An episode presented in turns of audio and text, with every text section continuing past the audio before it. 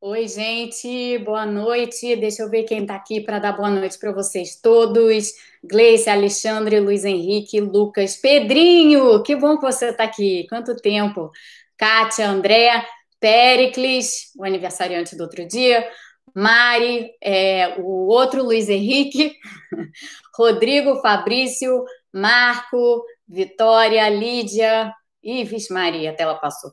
Marinete, oi Marinete, é, Marco, eu vou comentar isso que você acabou de falar aqui. Fabiola, é, Rosimei, Vitor, André. Gente, pô, tem muita gente, não vai dar mais para falar. Oi para todo mundo. É, que está seguindo a gente aqui ao vivo pela primeira vez. Em geral, ela disse que só vê no dia seguinte. Boa noite para você. É, Leila, Marta, boa noite, André. Boa noite, Ana Maria. Vixe, passou de novo. Boa noite, Ângela. Boa noite, Laura. Boa noite, Christian. Boa noite, Rodolfo. Gente, não vou conseguir, já, já não vai dar mais. Tem 194 pessoas, já não vai dar mais para dar, dar boa noite para todo mundo. Sintam-se todos é, tendo recebido um boa noite diretamente, tá? Infelizmente, boa noite, Nelly. Boa noite, Tarcísio. É, boa noite, Guilherme. Agora só vou ver as pessoas que entram aqui depois. Boa noite, Aline. Oi, Aline.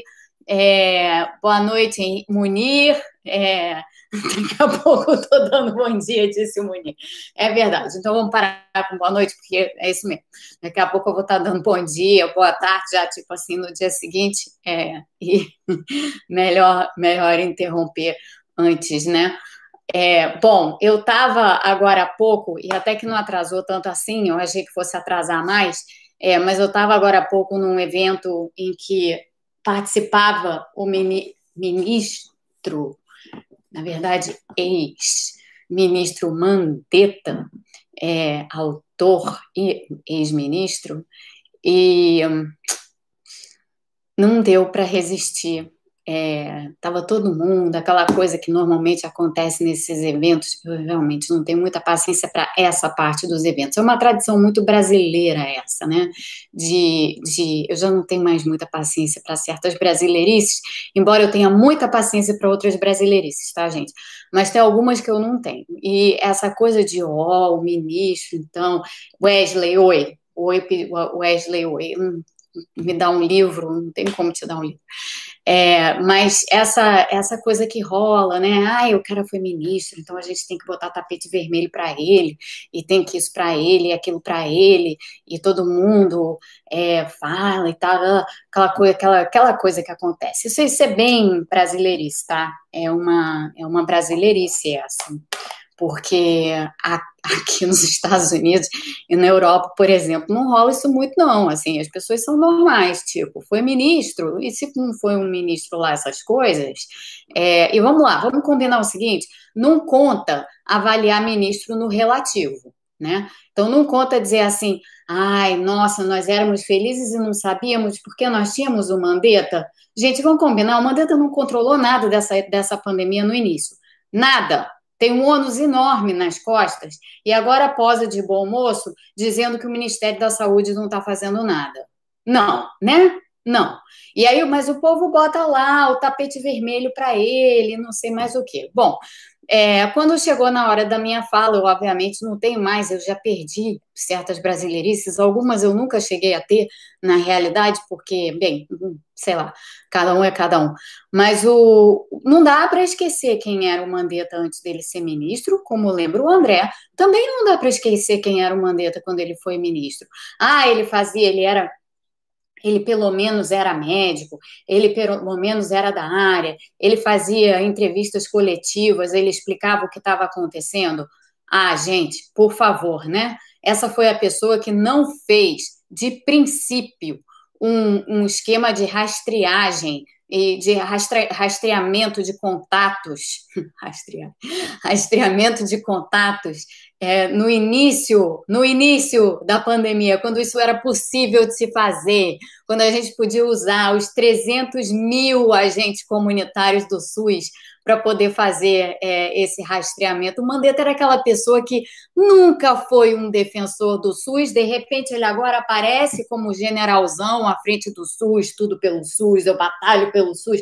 Por favor, né? É muita hipocrisia. Ele era contra o SUS vamos ser claros, ele era contra o SUS. E aí agora o SUS, o SUS, aí chega lá, fala uma fala sobre o SUS e tal. Não, não cola, não rola.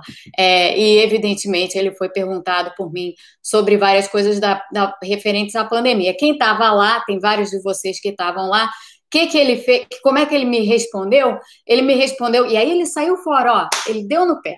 Ele respondeu dizendo assim, porque ele disse que tinha um compromisso, que tinha que ir não sei para lá para onde e tal. É fácil, né? Quando a gente tem um compromisso depois, e aí não precisa é, dar muitas respostas a perguntas difíceis. É, mas, enfim, ele saiu, deu no pé logo em seguida, mas antes disso, ele disse, a resposta dele começou no seguinte tom: Ah, não, é que, porque a minha, a minha pergunta foi direta, falei assim, a gente teve dois meses e meio para se preparar, por que, que a pandemia, por que, que a gente chegou, chegou a ter onda no Brasil? Por que, que a gente chegou a ter pandemia no Brasil?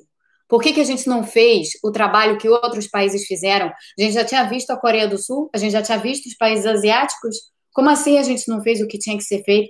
Resposta dele foi: não, porque o vírus, o Han, a China. A China, gente, a China não deu informação para gente. A OMS, gente, a OMS também não deu. A OMS e a China foram as grandes culpadas pela primeira onda da epidemia no Brasil. Vocês sabiam disso? Para mim é novidade. Eu não sabia. Fiquei surpresa, mas fiquei surpresa. Novidade, assim, né? Estranho isso, acho estranha essa resposta, porque o timing dessa resposta não bate muito, porque cá ficou, foi, ficou ele babá, e eu pensando assim, não, porque na realidade, em janeiro de 2020, saiu o relatório do Comitê Internacional de Taxonomia dos Vírus, é, que inclusive, né, tipo, uhum, tem ligação com a Organização Mundial de Saúde, e saiu esse relatório é, fazendo a taxonomia do vírus, chamando o vírus de SARS-CoV-2. SARS. SARS, assim, não tocam sininhos na cabeça quando a gente ouve essa, essa, essa referência? Isso foi em janeiro. Não tocaram sininhos na cabeça do, do, do ministro? Não? Sininhos? Não houve. Não houve, gente, não tocaram sininhos na cabeça dele. Foi tudo culpa da China e da OMS, tá? É a razão pela qual o Brasil teve uma resposta tão ruim. Então, agora, eu vou ler o livro. Sabe, o pior é isso. O pior é que eu vou ter que gastar dinheiro para comprar o livro do Mandetta. E eu vou ler o livro do Mandetta. Vou, vou ler, vou ler, vou ler o livro do Mandetta. Vou ler o livro do Mandetta e vou escrever sobre o livro do Mandetta. Estou pensando. É, é uma das coisas que provavelmente eu devo fazer. E teve um lance também, que é uma certa brasileirice, que eu particularmente detesto. Também acho, Munir, que ele não participa mais de debate comigo, não, mas é, acho até bom, porque aí eu não preciso ficar perdendo meu tempo. O, porque pô, o cara fala, viu? E falou um monte, de, falou um monte, mas falou, falou, falou, falou, falou, disse nada. Só falou.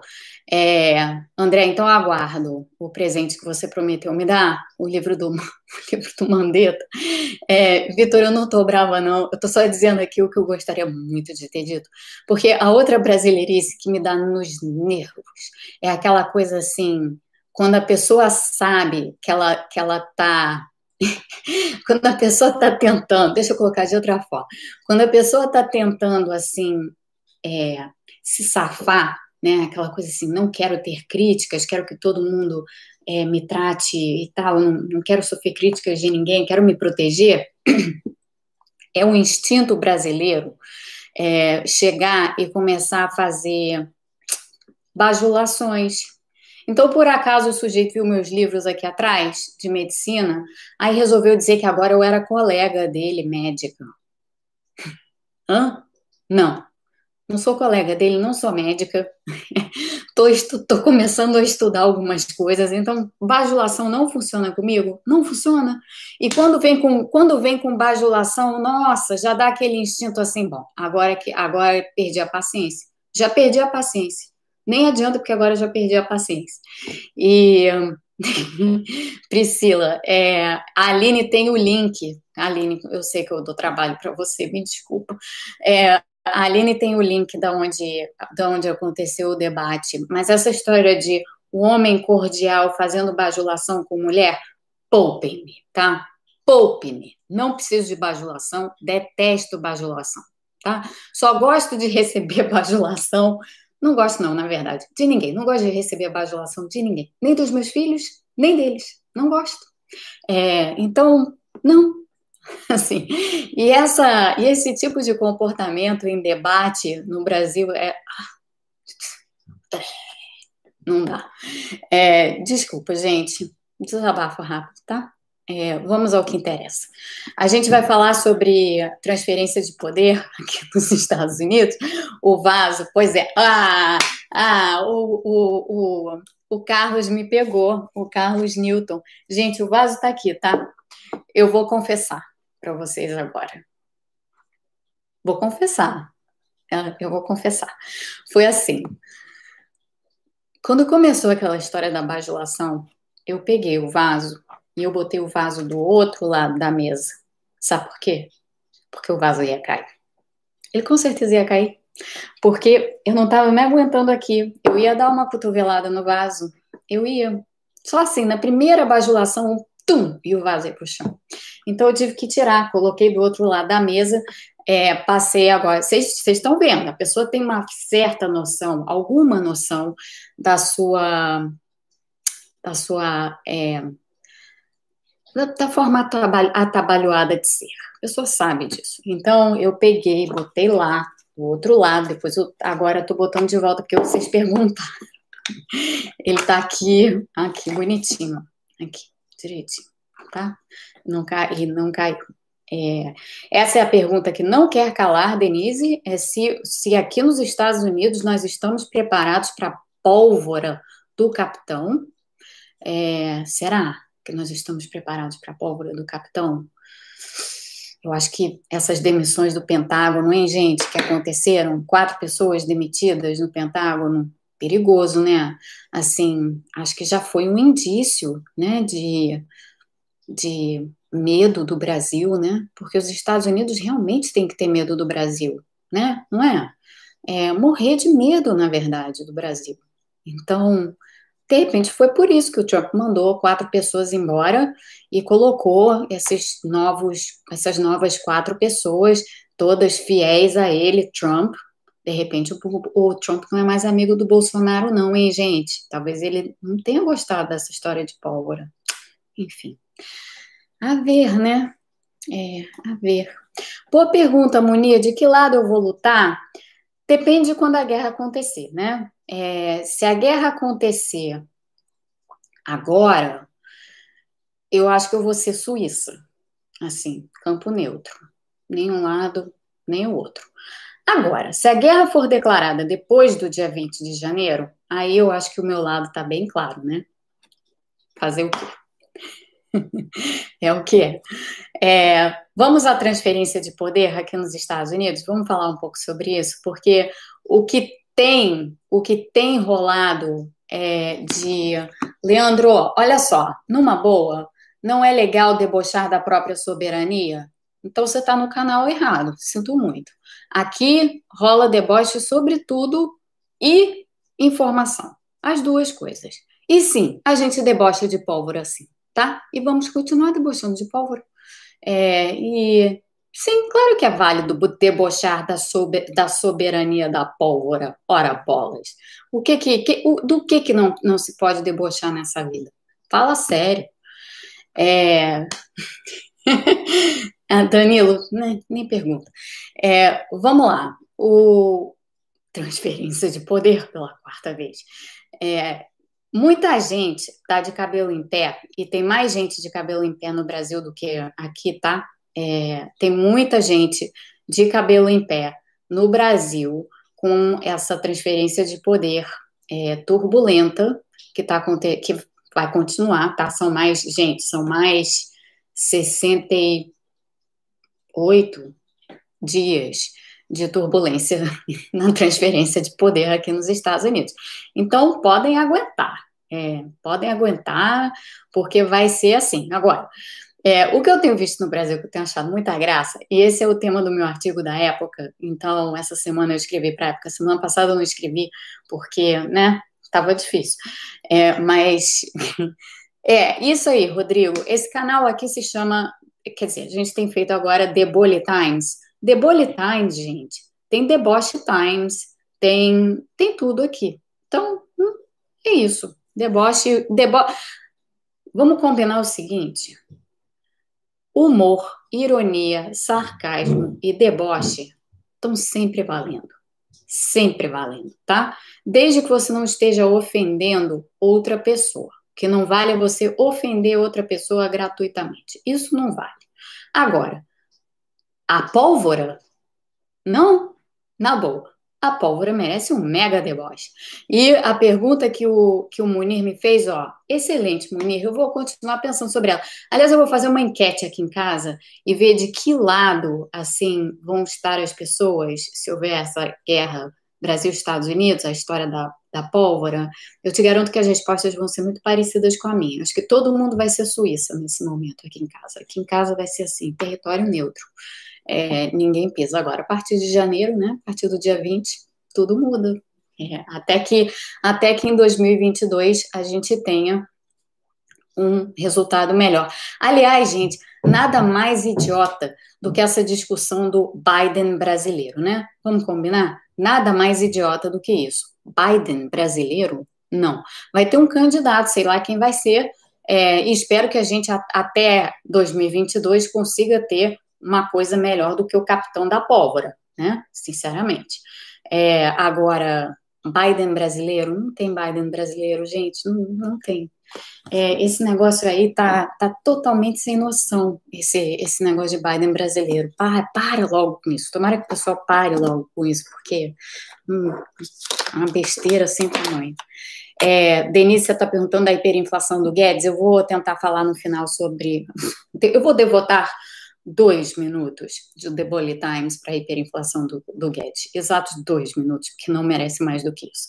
Mas a transferência de poder merece mais do que isso. Então vamos falar dela. Tem muita gente preocupada com, no Brasil, que é engraçado. Tem muita gente muito preocupada com a democracia nos Estados Unidos, com o estado da democracia nos Estados Unidos, com os perigos à democracia que nós vamos atravessar. É, e aqui eu queria trazer as seguintes reflexões, agora falando sério. Primeira delas, tá? É válida essa pergunta, evidentemente. Há perigo para a democracia nessa transferência de poder? É...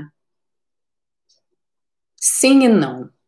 É, eu estou mais para o não do que para o sim, tá?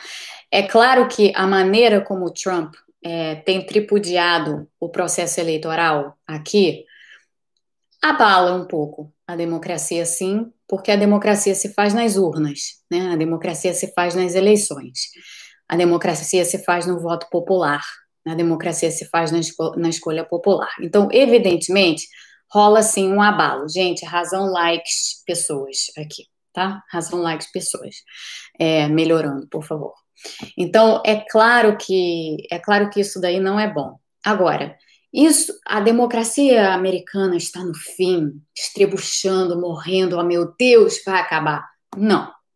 Por que não? Vamos lá. Primeiro, esse país aqui acabou de atravessar uma eleição, no meio, uma eleição, não uma eleição qualquer, uma eleição para presidente, não uma eleição qualquer para presidente, uma eleição, na verdade, onde muita coisa estava em jogo, é, e acabou de atravessar essas, essas eleições na semana passada, no meio de uma pandemia, melhor, quer dizer, pior, no meio da terceira onda de uma pandemia, uma terceira onda que está muito pior do que a primeira e a segunda, tendo feito várias é, alterações e acomodações no processo eleitoral, exatamente para dar conta do problema da pandemia, foram conduzidas, foi conduzido o pleito no dia 3 de novembro, o resultado não saiu no dia 3 de novembro, como muitos de nós já sabíamos que não sairia. Eu já tinha, inclusive, dito para vocês antes do dia 3 que provavelmente o resultado não ia sair no dia 3, de fato, não saiu. Saiu alguns dias depois, saiu no sábado, é, quando se teve a quando se teve margem suficiente no colégio eleitoral, ou melhor dizendo, quando Biden alcançou os 270, na verdade, mais de 270 votos no colégio eleitoral, dado como funciona o sistema de eleição indireta para presidente aqui. É, então, esse processo demorou alguns dias. Como transcorreu esse processo? Esse processo teve uma participação histórica dos eleitores, tanto do lado dos democratas quanto do lado dos republicanos. O Biden é, hoje, hoje, nesse dia aqui, de hoje, está na frente do Trump por mais de 5 milhões de votos, uma margem bem maior do que a Hillary teve no voto popular em 2016, é, mais de 5 milhões de votos. E ele tem, no momento, quase 78, 78, 78 milhões de votos. O Trump tem é, set, quase 73 milhões de votos. Então, Biden está com quase 78, Trump está com quase 73. É, foi um, um, uma participação para um, um país onde as eleições não são obrigatórias, foi uma participação histórica, histórica, tá? No meio de uma pandemia. Quando você pensa nisso, e você olha para essa história de a democracia, oh meu Deus, a democracia americana está morrendo, não, não cola, né? Não tem como colar, porque como pode a democracia estar morrendo se o seu principal recurso, o seu principal pilar, que é o voto popular, até rimou, é, é justamente o, a chamada aos eleitores e a presença dos eleitores. Então tem alguma coisa errada, é, tem alguma coisa errada nesse raciocínio. Esse é o primeiro ponto. Segundo ponto, as eleições transcorreram de forma absolutamente pacífica, não houve protesto, não houve baderna, não houve bagunça, não houve violência. Não, claro que sempre tem um caso aqui, outro ali, alguma coisinha que aconteceu, tananã, mas não teve nada grave acontecendo durante as eleições, pelo contrário, as eleições foram bastante, o processo todo foi bastante suave. Inclusive o, o, processo da contagem de votos, porque mesmo com o Trump gritando só contem os votos, aquela gritaria toda no Twitter que ele faz, é, e que os filhos fazem, e que a família faz, e que os asseclas fazem, e coisa e tal, nem isso foi capaz de gerar gente suficiente nos locais onde os votos estavam sendo contados, nos estados mais disputados e nas cidades onde, onde muito, muitos desses votos estavam sendo contados, nem essa gritaria toda foi capaz de suscitar qualquer tipo de manifestação violenta por ninguém. Então, isso também te diz alguma coisa sobre o estado da democracia, né? Isso te diz também que o estado da democracia tá legal, tá bem, tá tudo bem, né? Se, se nada disso ocorreu.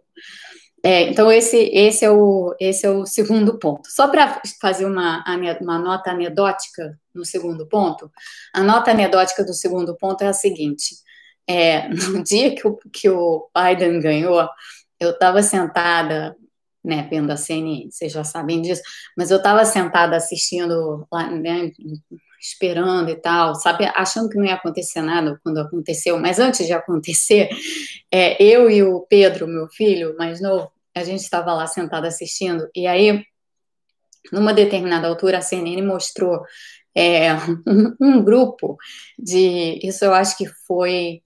Foi na, foi na só foi na Pensilvânia, mas não foi na Filadélfia, não. Foi em alguma outra cidade, também não foi em Pittsburgh. É, foi em alguma outra cidade na Pensilvânia que tinha um grupo de é, apoiadores do Trump se manifestando a respeito da contagem continuada de votos. Eles que, queriam, como o Trump tinha tweetado, stop the count, né? Parem a contagem. Eles estavam lá com os cartazes, stop the count, não sei mais o que, é, na frente do local lá onde estava havendo a contagem de votos. Gente, falta um monte de like aqui. Podem lá dar like. E aí, o, o, o só, só que era, era, gente, era um punhado de gatos pingados, assim, devia ter umas, sei lá, Se tinha 20 pessoas, era muito. Aí lá pelas tantas, o repórter estava com o microfone aberto e estava muito próximo lá das, das, desse, desse agrupamento de pessoas. E aí, com o microfone aberto, o, vou falar do William Barson, pode deixar. Com, com o microfone aberto, ele captou um sujeito lá dizendo para o outro assim: Nossa, mas não tem ninguém aqui, a gente tem que chamar mais gente. Ô, Fulano, liga aí, liga aí para não sei quem, liga aí para não sei quem, chama, manda vir para cá, porque tem muito pouca gente aqui e a CNN está filmando. então, isso mostra para vocês que, honestamente, não, não, não aconteceu nada nessas eleições aqui para dar qualquer tipo de indício de que, ó, a democracia está em risco. Não, não. É, depois do sábado, bom, teve discurso de vitória do Biden, aquela coisa toda, a festa, parará, parará, aquilo tudo, veio segunda-feira. Aí na segunda-feira começou, né? Na segunda-feira começaram todos os desafios. É... eu escrevi 11 de setembro, gente, meio que eu tô ficando doida. Obrigada, obrigada por, obrigada aqui, Sônia, por ter me dito. Eu vou, eu vou corrigir. É, pessoa tá maluca. 11 a gente associa direto com 11 de setembro, né? Olha que coisa doida, como é, como é a cabeça. É, mas, enfim, o, o na segunda-feira a gente começou a ver as todas as os processos, né? Que o Trump começou, a equipe do Trump e tal, começou a, a, a fazer barulho com os protestos todos, fraude eleitoral e não sei mais o que. O William Barr, que é o, o secretário é, é o ministro da Justiça, tá? Aqui nos Estados Unidos, é o, é o, o Justice, o Justice Secretary. Ele resolveu abrir. Ele, não, deixa, eu, deixa, eu, deixa eu colocar de uma forma bem clara, tá? Porque isso é importante. Eu li o memo do, do William Barr é, na segunda-feira, em que ele permitiu que os procuradores federais investigassem alegações de fraude eleitoral. Porém, tá? Quando você lê o memo, essa gente, essa gente, vou usar uma, uma expressão aqui. Essa gente toda se protege, né? Essa gente toda faz essas coisas, memo não sei mais o que. Ali tem uma estante, não tem uma parede. Mas essa gente toda faz essas coisas todas com a tananã colada na parede, né? É assim, a tananã na parede, só assim, né? Então, nesse memo é, que, o, que, o, que o Barr escreveu, nesse, nesse memo há muitas qualificações sobre como que é, essas investigações pelos procuradores federais poderiam ser feitas. Então, tem lá várias palavras, vários adjetivos que qualificam as circunstâncias sob as quais os procuradores federais podem agir. E essas palavras importam, porque o que essas palavras dizem, na realidade, é o seguinte: é que os procuradores é, federais podem atuar desde que as alegações tenham embasamento. As palavras exatas não são essas, tá? Mas traduzindo o que está escrito ali, é isso. Se não tiver embasamento, não tem investigação. É, e, e, no momento, e, e, durante todo esse tempo, não, não houve qualquer embasamento para essas alegações infundadas do, do Trump. Hoje, inclusive, é, Munir, depois eu faço um dicionário. Aliás, essa é uma boa iniciativa para o canal. A gente podia fazer um dicionário do canal e a gente dá lá uma definição de tananã. Tananã é um termo utilizado para. É, é um catch-all, é um termo assim usado para várias coisas, tá? Tananã. É, 821, 1.100 pessoas aqui, por favor, o like. E um, o, o, então, a, a, essa qualificação feita pelo bar, claro, o noticiário pegou, ó, oh, o bar, e não sei o que, e parará. E sim, o Barr é um cara que foi indicado pelo Trump e tudo, é, já fez outras coisas aí. É, enfim, é, que né, foram meio. Mas o, o, o ponto é que ele, nesse, nessa autorização, ele não deu carta branca para os juízes federais. Muito claramente, ele não deu carta branca para os juízes federais. E hoje, o New York Times e a CNN, é, o New York Times fez primeiro, o New York Times e o Washington Post, e depois a CNN, fizeram o seguinte: eles pegaram os seus repórteres, a, o New York Times tem uma matéria de primeira página inteira sobre isso. Eles pegaram os repórteres, mandaram os repórteres, ou pegaram os repórteres, mandaram ligar para todas as localidades onde os votos ainda estão sendo contados e para todas as autoridades eleitorais responsáveis pelos votos nos diferentes distritos, então isso foi a nível distrital e a nível municipal, para saber e para ter para saber se havia alguma evidência ou se tinha tido algum tipo de é, é, alguém havia dito qualquer coisa a respeito de hum, eventuais a, a, eventuais fraudes eleitorais. E todas as autoridades contactadas em mais em 45 estados, tá? Aqui tem 50 estados, 45 dos 50 estados é, onde eles fizeram essa, essa, esse levantamento, todas as autoridades foram unânimes em dizer que não houve qualquer indício de fraude, não do jeito que você precisaria para ter esse tipo de ação jurídica que o Trump está fazendo. Portanto, é, vindo diretamente da, das autoridades é, nos estados, que, que, dentre as quais constam republicanos e democratas, tá? não há nenhuma sustentando as alegações do Trump. Portanto, não tem nada aí, gente. Nada, não tem nada aí. Como a gente já sabia. É, a o que, o que aconteceu no Departamento de Defesa, então, as demissões no Departamento de Defesa, elas são preocupantes, mas elas são preocupantes por uma razão que não tem nada a ver com a democracia. Elas são preocupantes porque, ao colocar dentro do Departamento de Defesa, ao colocar dentro do Pentágono, em particular, quatro pessoas lá no topo que são é, fiéis ao Trump, são seguidores fiéis do Trump, é, o que ele está fazendo, são pessoas que não têm a menor experiência na área de defesa, o que, o que ele fez, o que o Trump fez, na verdade, foi colocar o país em risco né? risco mesmo, risco de pólvora, se vocês quiserem, mas de outro tipo de pólvora, tá? De pólvora vinda de inimigos reais, assim, inimigos que os Estados Unidos de fato temem, é, tanto no que diz respeito a ataques internos ou ataques externos.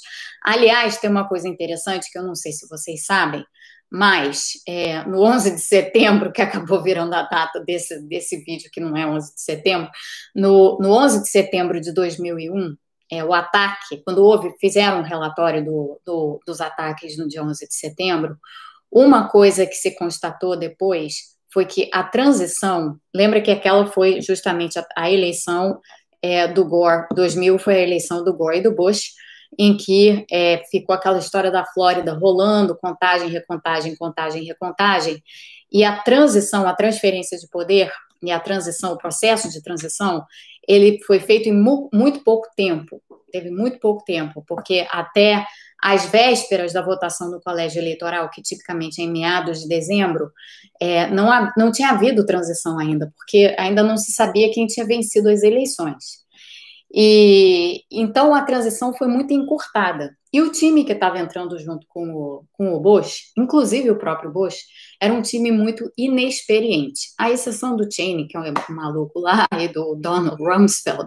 É, mas o, o, o, o próprio presidente não era uma pessoa muito escolada em temas de defesa nacional, segurança nacional e tudo mais. Então, o, o 11 de setembro, o relatório posterior do 11 de setembro, é, constatou e, e, e colocou que aquela transição muito curta, não dando tempo suficiente para que se fizesse os intelligence briefings, né, as, as para que se passasse para o novo presidente as informações de inteligência que ele precisava ter para tomar decisões, isso prejudicou a estratégia toda e culminou, ou deu margem maior para que o ataque terrorista do dia 11 de setembro de 2001 acontecesse. Então, o risco dessa demissão aí do Trump no, no topo da, do, do, do Pentágono é, é, esse, é um risco de é um risco para a segurança nacional. Não é um risco para a democracia, é um risco para a segurança nacional, tá? Só para ter isso bem claro. Então, para ter duas coisas bem claras, a ação do Barr, a ação do William Barr, ela na realidade, quando você lê o memo, você chega à conclusão muito clara que os, os procuradores federais não podem fazer o que querem, é, eles, claro, procurador é, tá, antes de mais nada, vai seguir a lei. Então, os procuradores, eles só podem investigar se as alegações de fato tiverem substância, se elas não tiverem substância, eles não estão autorizados. Se você ler o mesmo, está escrito lá isso. Então, não tem abalo na democracia por causa disso, e a, a questão da defesa é de outra ordem. O Mike Pompeo, o secretário do Estado, que foi falar ontem, que fez aquele pastiche na televisão, e o é que ele não fez nenhuma vez só, ele fez duas, em que ele foi falar é, como se fosse um, uma bananice total. Aquilo foi uma bananice absoluta. Outro termo aí, Munir, tananã bananice, tá? É, hoje eu usei esse termo bananice, eu adoro essa palavra. É, eu não sei se outra pessoa já falou isso antes, mas eu gosto muito, já utilizei várias vezes. E a bananice ontem do, do Mike Pompeo, de chegar e falar que haveria uma transição muito suave para um segundo mandato Trump, é... que dizer, né? O sujeito ficou com cara de idiota na frente da televisão, fez isso uma vez, fez isso duas vezes, duas vezes. Ah, isso abala a democracia americana? Não, isso abala o Mike Pompeo. Vamos ser claros. Isso, isso é um pastiche. É, é um pastiche, gente. Isso abala o Pompeu. Ninguém mais é abalado por causa disso. E a democracia, muito menos. Tá? Então, ele fez um papelão na televisão. Fez. Assim como né, o Trump está fazendo um papelão, assim como outras pessoas estão fazendo um papelão, os republicanos em particular. Agora vamos falar dos republicanos e do Trump, gente, porque isso é importante. Os republicanos estão defendendo, não nem todos, mas muitos, ou estão de bico calado, ou estão defendendo ao, o Trump, mas não indo, reparem, palavras são importantes, não indo todo, no, no, espectro todo de defesa de, de questões indefensáveis que o Trump vem dizendo, mas apenas reafirmando todo o tempo que, investigações sobre fraude têm que ser feitas, piriri, pororó, tarará, é, repetindo esse tipo de discurso, tá? Então, essa é a bananice dos republicanos no momento. Por que, que eles estão fazendo isso? Porque eles morrem de medo do Trump. Porque a realidade é a seguinte: eles entregaram o partido para o Trump em 2016. E o Trump controla, controla uma, tem uma base muito fiel a ele, que não são os 71 milhões, tá? Não se enganem, não é esse povo todo, é uma parcela desse povo, mas ainda assim é uma parcela não desprezível desse povo, é uma parcela significativa é, digamos que sejam assim uns 30 milhões, 35 milhões mais ou menos de pessoas, a metade né, das pessoas que votaram no Trump, que são fiéis, fiéis, fiéis, são aquelas pessoas que jamais votariam em outro candidato que não fosse Donald Trump. Tá? E tem a outra metade que vota republicano, não vota democrata de jeito nenhum, porque detesta os democratas, então prefere votar num sujeito feito Trump do que votar no Joe Biden, tá? É mais ou menos assim. Então, esses 35 milhões que Trump detém é uma parcela que ele pode, a qualquer momento, jogar contra qualquer um desses republicanos. Então, eles morrem de medo, porque eles sabem que o Trump vai sair da Casa Branca, mas não vai sair de cena, porque não é do feitio do Trump sair de cena, ele gosta de atenção. Então, o que eles têm medo é que, ao sair, de, ao sair da Casa Branca, o Trump é, acabe perseguindo é, esses republicanos que se opuserem a ele, que porventura se opuserem a ele. Portanto, tem um monte de gente com medo dentro do Partido Republicano. Isso é o que está rolando. Isso eu digo para vocês, ó, com conhecimento de causa, tá?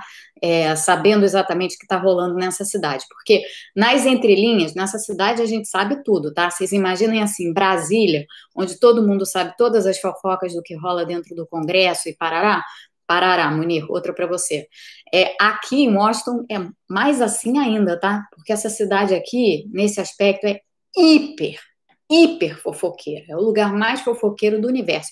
Todo mundo sabe tudo a respeito da vida de todo mundo. E, e como aqui tem muito. É, todos os bureau chiefs dos principais, dos principais meios de comunicação estão aqui como esses, essas pessoas moram aqui ao redor, esses congressistas e tal.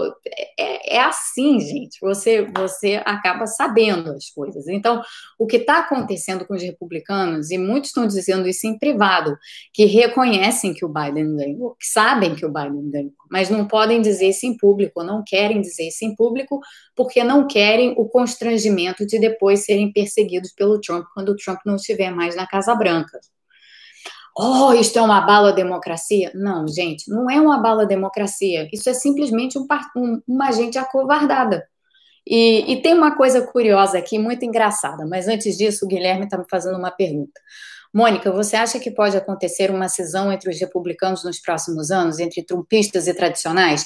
Acho, Guilherme, acho sim. Acho que essa, inclusive, é uma, uma, uma avenida bem provável tá? Bem provável, porque do jeito que tá não vai dar para ficar. Assim como o Partido Democrata também não tá lá muito de pé, não, tá? É, é um partido que está muito dividido, muito rachado internamente, mas ainda existe alguma coesão ali, maior do que no Partido Republicano. No Partido Republicano, essa coesão se rompeu com Trump.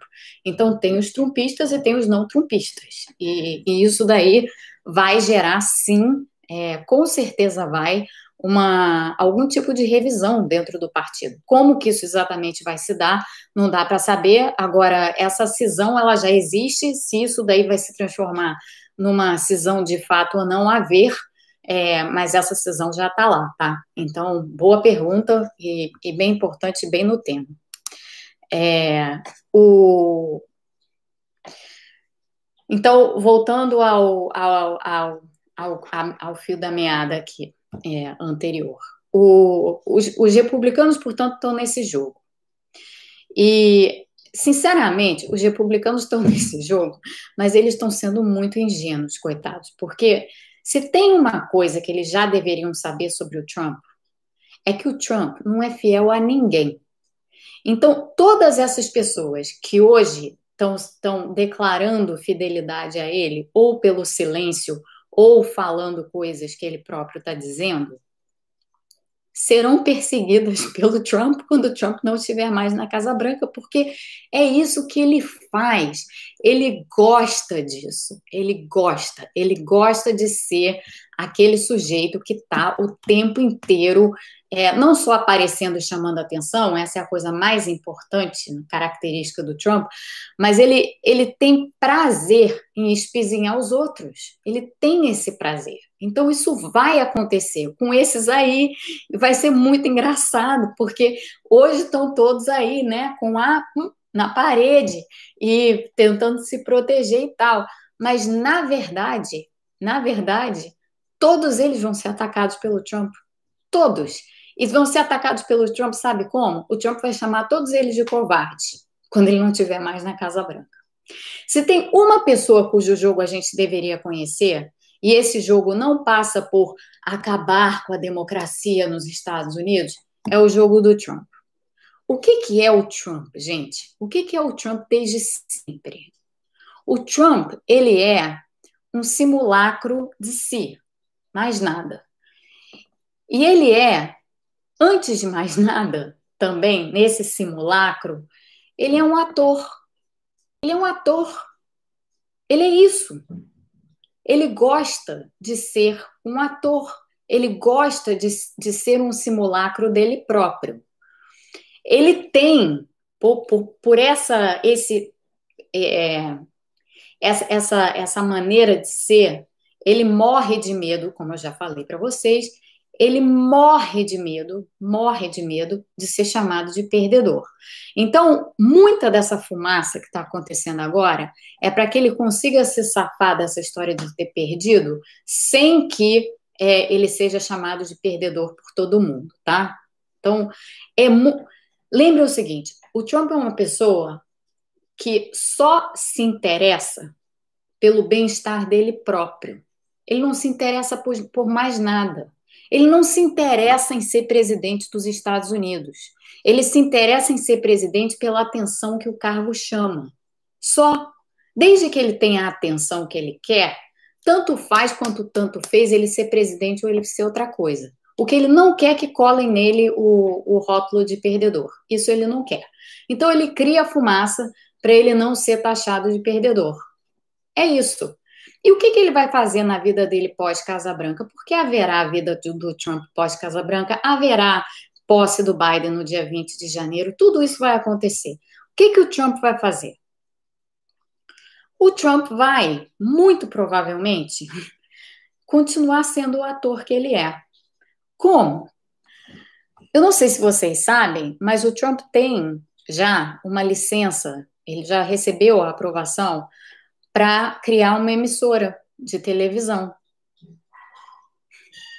Então, ele, ele certamente vai ter um, um nicho lá na extrema-direita, com esses 35 milhões aí de, de, de trumpistas, é, que na verdade são mais uma seita do que outra coisa, ele vai continuar fazendo o que ele sempre fez na Casa Branca. Ele, inclusive, já inventou que nessa coisa dessa tal dessa emissora que ele possivelmente vai criar, ele vai fazer tele-rallies. Sabe os rallies? Que ele vai lá, uh, chama o povo, maga hats e não sei mais o quê. Ele vai fazer tele-rally, gente. Ele vai fazer isso na, na televisão ou na rádio, nos meios de comunicação. É isso que o Trump vai ser. Agora, olha, isso daí vai perturbar muito a democracia. Não, não vai. Ele tem um nicho. Ele tem um nicho desde que ele fique lá no nicho dele, atacando os republicanos e espezinhando os republicanos, porque é isso que ele vai fazer, tenham claro que é isso que ele vai fazer, todos esses aí que estão defendendo ele agora, tá, tá bom para ele, tá bom para ele, tá legal para ele. Assim, o, o único partido, na verdade, que ele vai abalar mesmo é o próprio partido republicano que o acolheu. É isso. Claro que ele vai espezinhar os democratas também. Ó, mas para os democratas tanto faz quanto tanto fez, porque, sinceramente, já passou os últimos quatro anos desancando os democratas, que diferença que faz, né? O problema, o problema é, com, é com o Partido Republicano. Então, o Trump é isso. Tá, o, o jogo dele é muito claro. Ele quer aparecer, ele quer atenção, ele não quer o rótulo de loser, e ele quer sair da Casa Branca com algum é, face saving, com alguma é, resgate de honra, digamos assim, tá? E esse e essa essa, esse resgate de honra é, vai vir por essa cortina de fumaça que ele está criando. É isso que é isso que vai acontecer. Agora, o mais curioso de tudo isso, para o povo que fala sobre oh, o fim da democracia, é o seguinte: é que sim, o Trump está abalando a confiança no processo eleitoral pelo menos entre os seguidores mais árduos dele, sem dúvida alguma. Agora vocês façam o seguinte exercício mental. Pensem nesse seguidor fanático do Trump. Pensem quando o Trump não estiver mais na Casa Branca. Bom, o Trump já abalou e vai continuar abalando quando sair da Casa Branca o processo eleitoral, vai continuar gritando, berrando lá que as eleições são fraudulentas, que o processo eleitoral nos Estados Unidos é falho, e isso e aquilo e tal. Sim, o, o Rosimei, é, a Fox está tirando o apoio ao Trump, sabe por quê? Porque a Fox não fica com perdedor, nunca. A Fox existe desde 1996 e a Fox, é, como todas as. A, o Wall Street Journal é sério, mas como todas as outras é, é, empresas de mídia do Rupert Murdoch, o Rupert Murdoch é um cara que vai, com, vai onde o vento sopra. É por isso que ele é tão bem sucedido. Ele tem um apelo conservador. Ele vai continuar apelando para a base conservadora, mas agora para a base conservadora mais racional, porque ela vai reaparecer. É, e ele não tem interesse em ficar dando pano para a manga para o Trump. Nenhum. Ele não tem esse interesse. Então, a Fox, já, a Fox mudou porque a Fox é uma, a Fox é uma sobrevivente. A Fox é uma emissora sobrevivente. É, e, e não vai ficar abraçada no, no sujeito que perdeu, ele perdeu. E a Fox quer estar tá perto do poder. Para a Fox poder estar tá perto do poder, ela tem que largar o Trump agora. Né? Então, eles fizeram exatamente o que eles têm que fazer. É, a Newsmax já há algum tempo é, mas é um fringe media, é, e vai continuar sendo. Deixou de ser tão fringe quanto era, é verdade, mas é, ainda é bem fringe media. E a gente vai ter Trump TV, gente. A verdade é essa: a gente vai ter Trump TV aqui nos Estados Unidos, falando para esse povo doido aí, esses 35 milhões. Agora, o que eu ia dizer a vocês é o seguinte: todo esse processo de tentar pôr em descrédito, jogar em descrédito o processo eleitoral americano, vai convencer quem? Vamos parar para pensar. Tem uma pesquisa que saiu do New York Times recente, dizendo que entre os republicanos, 70% ou 7 em 10 não tem mais tanta confiança quanto tinham no processo eleitoral. Isso é hoje, tá? Porque eles perderam as eleições. E, vamos ser sinceros, nós, seres humanos, na verdade, temos uma dificuldade muito grande de lidar com um sistema chamado democracia que a gente inventou. Por quê? Porque quando o nosso candidato perde, a gente não gosta. E nesses momentos, a gente não gosta da democracia. É perfeitamente humana essa atitude, tá? Todos nós, defensores da democracia, todos nós, democratas, temos esse instinto. Quem disser para mim, ah, não, eu não, eu não. Quando lá em 2018, quando o Haddad perdeu para o Bolsonaro, eu fiquei de boas. Quem disser isso está mentindo, né? né? Na boa, não é assim. Então, a gente gosta quando o nosso candidato ganha. Quando o nosso candidato perde, a gente não gosta. É, mas a democracia é assim. A democracia é exatamente isso que a gente acabou de ver aqui nos Estados Unidos, por isso que ela está bem, diga-se. A democracia é você botar lá na presidência um sujeito incompetente e muitos outros adjetivos mais, ele fica lá quatro anos, mostra toda a sua incompetência, chega às próximas eleições, você tira o cara. Isso é democracia. Isso é democracia. Então, aqui ela está muito bem obrigado, até por essa razão. Agora, o ponto que eu ia fazer para vocês é o seguinte: esses 7 em 10 republicanos aí que hoje estão desacreditados no processo eleitoral, eles estão frustrados, tá? Um dia a frustração passa. Provavelmente a frustração vai passar quando as coisas começarem a melhorar aqui na área da pandemia, que aliás está um horror. Eu ia falar sobre a pandemia, mas não vai sobrar tempo para isso. Então, deixo para falar sobre isso um pouco no, no dia do boteco, na sexta-feira. É, então, o, o, essa frustração, ela tempo dá conta de frustração.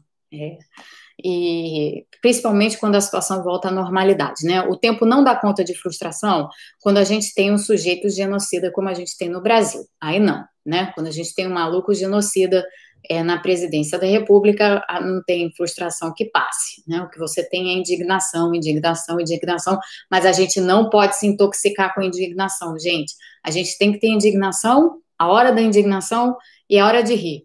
A gente tem que ter a hora da indignação e a hora de rir. É muito importante ter a hora de rir, tá? Muito porque senão você não lida com a indignação.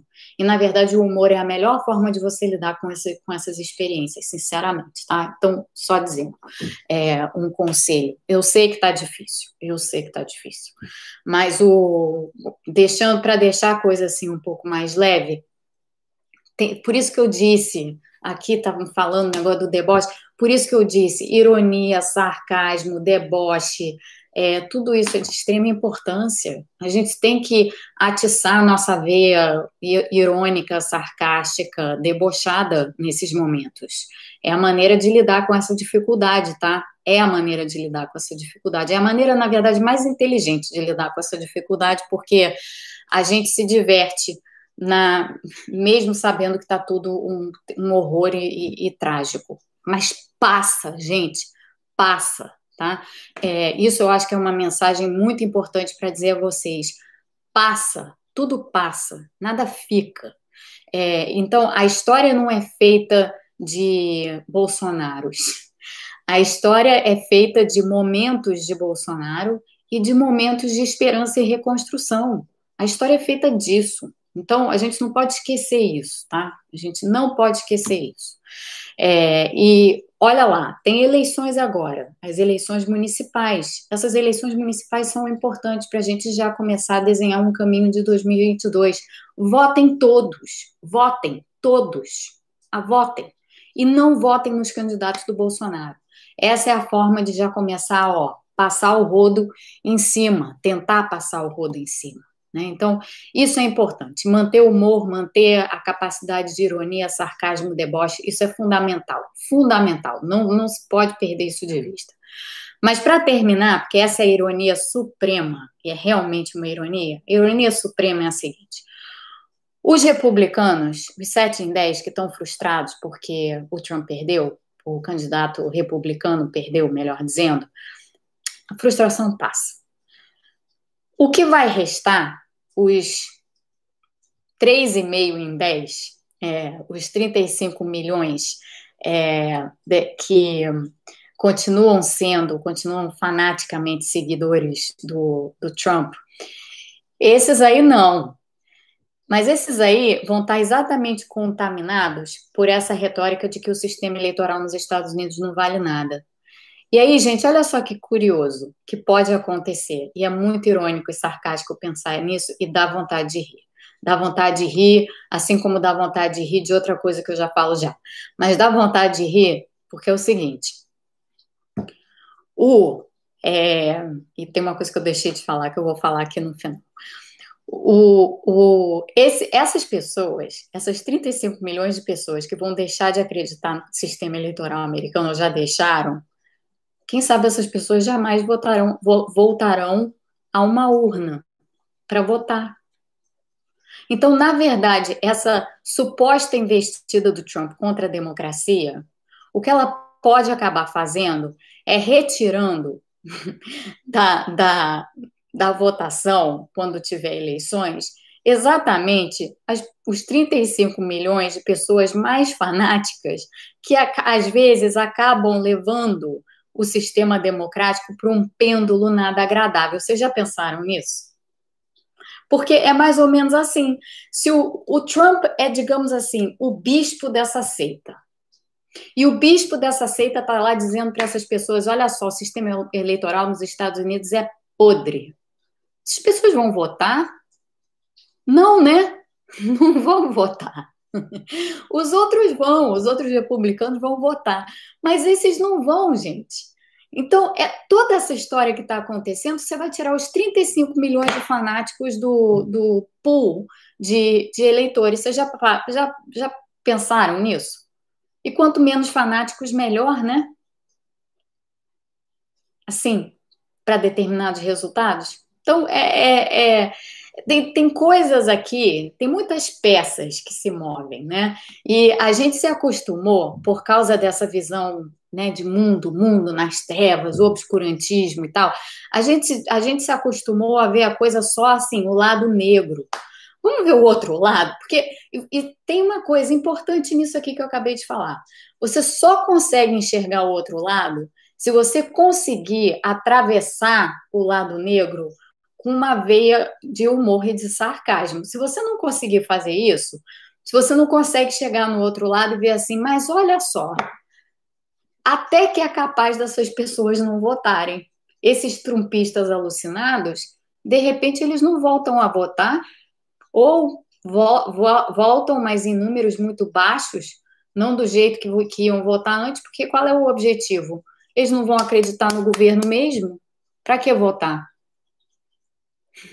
Se vocês não conseguem enxergar a ironia dessa, desses, desses ditadores de meia tigela, tipo Trump, tipo Bolsonaro, é, porque eles são isso, tá? Eles são pastiches de ditador. Eles são. O Trump é isso e o Bolsonaro é isso. Pior do que o Trump, num certo sentido, tá? Perigoso, sim. Mas é um pastiche. Se a gente não consegue enxergar o pastiche, a gente, a, a gente, se a gente não consegue atravessar a nossa indignação com essa visão sarcástica e irônica, a gente não consegue chegar no outro lado, que é ver exatamente onde está o calcanhar de Aquiles dessas estratégias. E o calcanhar de Aquiles dessa estratégia do Trump é tirar os fanáticos do pool de eleitores nos Estados Unidos. É isso, isso é uma consequência muito possível do que pode acontecer. E convenhamos, né? Se isso acontecer, que pena, né? Vamos lamentar, oh, vamos chorar, que pena. Estaremos, estaremos muito tristes com isso, né? É, eu quis dizer, Aníbal, o lado, o lado obscuro, né? O lado, o lado que, o lado das trevas, né? Foi nesse sentido que eu usei a palavra negro. Você sabe, não é racismo inconsciente, não. É, foi nesse sentido que eu usei a palavra aqui, para denotar esse obscurantismo que nos cerca, essas trevas que nos cercam, nesse sentido que eu usei. É, enfim, no sentido Star Wars do termo. É, isso. O, o, então, esse, essa era uma das coisas que eu queria dizer a vocês. A outra coisa que eu queria dizer a vocês é, gente, ainda, ainda sobre Four Seasons Total Landscaping, tá? Four Seasons Total Landscaping. E sim, esses, esses ditadores pastiche, Marcelo, eles têm que ser motivo de piada, porque se a gente não conseguir rir deles, é, é, a gente sofre muito. A gente já sofre muito de qualquer maneira, então a gente tem que conseguir rir deles, tá? Eu ri do Mandetta é, hoje, eu sei que ele não é um ditador, não é isso que eu tô querendo dizer aqui, não. Mas, o, mas a fala foi lamentável, foi de chorar. É, mas eu não chorei, eu tô achando engraçado agora, vou achar engraçado demais. É, o Marcos está indo jantar. Bom jantar para você, Marcos. Para terminar, tá? Para encerrar, que a gente já está uma hora aqui. No Four Seasons Total Landscaping, que vocês já sabem o que é, o lugar errado lá que o Giuliani marcou a entrevista, a, a entrevista coletiva para falar sobre a estratégia jurídica do Trump, naquele estacionamento caindo aos pedaços, naquele lugar que era entre um sex shop e um crematório, o sex shop se chamava Fantasy Island, né, Ilha da Fantasia. Então, naquele local, naquele dia, no sábado, dia da vitória do Trump, ontem a gente soube que a primeira pessoa que ele chamou para o pódio, o Giuliani, para falar, é um sujeito que já foi condenado por assédio sexual.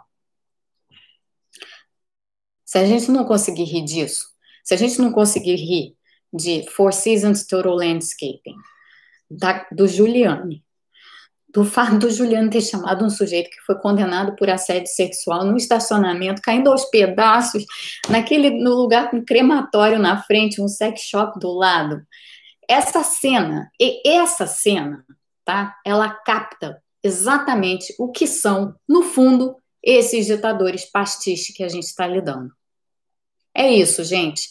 Mantenham isso na cabeça, por favor, porque esse é o alento esse é o alento. O alento é que essa gente toda é muito ruim, no fim das contas.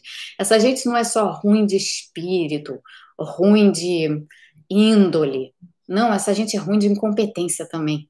E a gente tem que saber enxergar esse lado aí. Porque quando a gente enxerga esse lado, sabe, um, um, um peso sai de cima da gente. Isso de fato acontece. Um peso sai de cima da gente. Quando a gente consegue trabalhar a indignação com certo humor. Então, eu deixo isso aqui para vocês.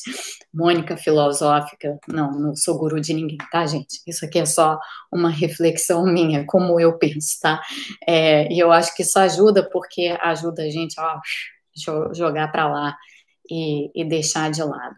É, eles são, Patrícia, eles são muito competentes na sua incompetência, e por serem tão competentes na sua incompetência, eles geram muitas oportunidades para gente, a gente rir. É, o Marcos Flávio acha que eu passo uma ideia de que eu sou uma pessoa muito mal resolvida. Eu não sei se isso é ironia, Marcos. Depois você me diz se foi assim, uma tentativa sarcástica ou se é um ataque mesmo. Mas tudo bem, você pode achar isso seu direito. É, onde está a live do Mandetta? Está no canal que a, a Aline vai disponibilizar. É, o Renato acha que eu sou babaquinha. Nossa, tem uma gente chata aqui hoje. Tchau. Vai, vou olhar, vai para outro canal. Bye. É, que mais? Ah, você talvez estivesse falando de outra pessoa, desculpa, Renato, eu não sei. As coisas passam aqui, a gente se perde. Tá, entendi, Renato, entendi, entendi, desculpa. entendi total. É que as coisas, tá vendo? Esse, é, esse é o perigo. Sim, babaquinha é o fulano, concordo. Já esqueci o nome dele. Concordo com você. É, Não, não sei se ele é babaquinha, talvez ele seja uma ótima pessoa, mas comentário, né? Nada a ver. E entendi, desculpa. É que as coisas passam rápido, gente, aqui na tela, então cuidado, porque às vezes eu vou pegar uma coisa fora de contexto, tá? Fez isso com o Renato agora. Me desculpa, tá, Renato? Não foi a intenção. É... O Giuliani piorou muito ao longo do tempo, tá? Ele nem sempre foi assim, não. Ele piorou mesmo. E, por fim, gente, é, não vai dar tempo, Arthur, de falar nem da Anvisa nem da Sinovac, mas eu vou falar. Na sexta-feira eu falo sobre, sobre, sobre isso daí, porque é complicado, né? A Anvisa ideologizou geral. E, gente, até o. Eu vou ver o canal que está sendo sugerido aqui pelo senhor Pretzel. É, gente, olha só. Pedro Henrique, que bom, primeira live que você acompanha.